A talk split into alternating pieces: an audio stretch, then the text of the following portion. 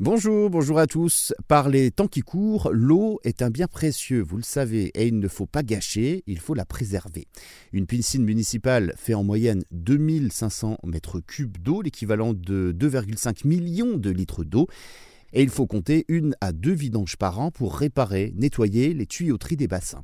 Alors, comment, lors de ces vidanges, recycler l'eau plutôt que de la jeter?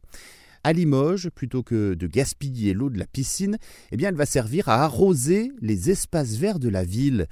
l'idée paraît tellement évidente, mais encore faut-il se débarrasser du chlore qui euh, ferait donc mourir les plantes. Le chlore est simplement évaporé au bout de 10 jours. Finalement, l'opération est très simple. Les services de la mairie ont envisagé un temps hein, de profiter de la fermeture de la patinoire aussi l'été pour réemployer, recycler l'eau en glace.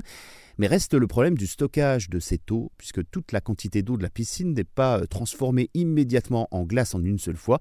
C'est trop d'un coup. Il faudrait alors stocker, et la mairie n'a pas de solution pour le moment euh, pour stocker cette eau. Autre initiative pour l'environnement, c'est le stade de football de Dinard en Ille-et-Vilaine, bientôt arrosé avec des eaux usées traitées. Une opération pour éviter le gaspillage d'eau propre. Hein. En plus, nous sommes en vigilance sécheresse. L'eau devient très rare. Un dispositif qui permettra ici d'économiser 5700 mètres cubes d'eau par an.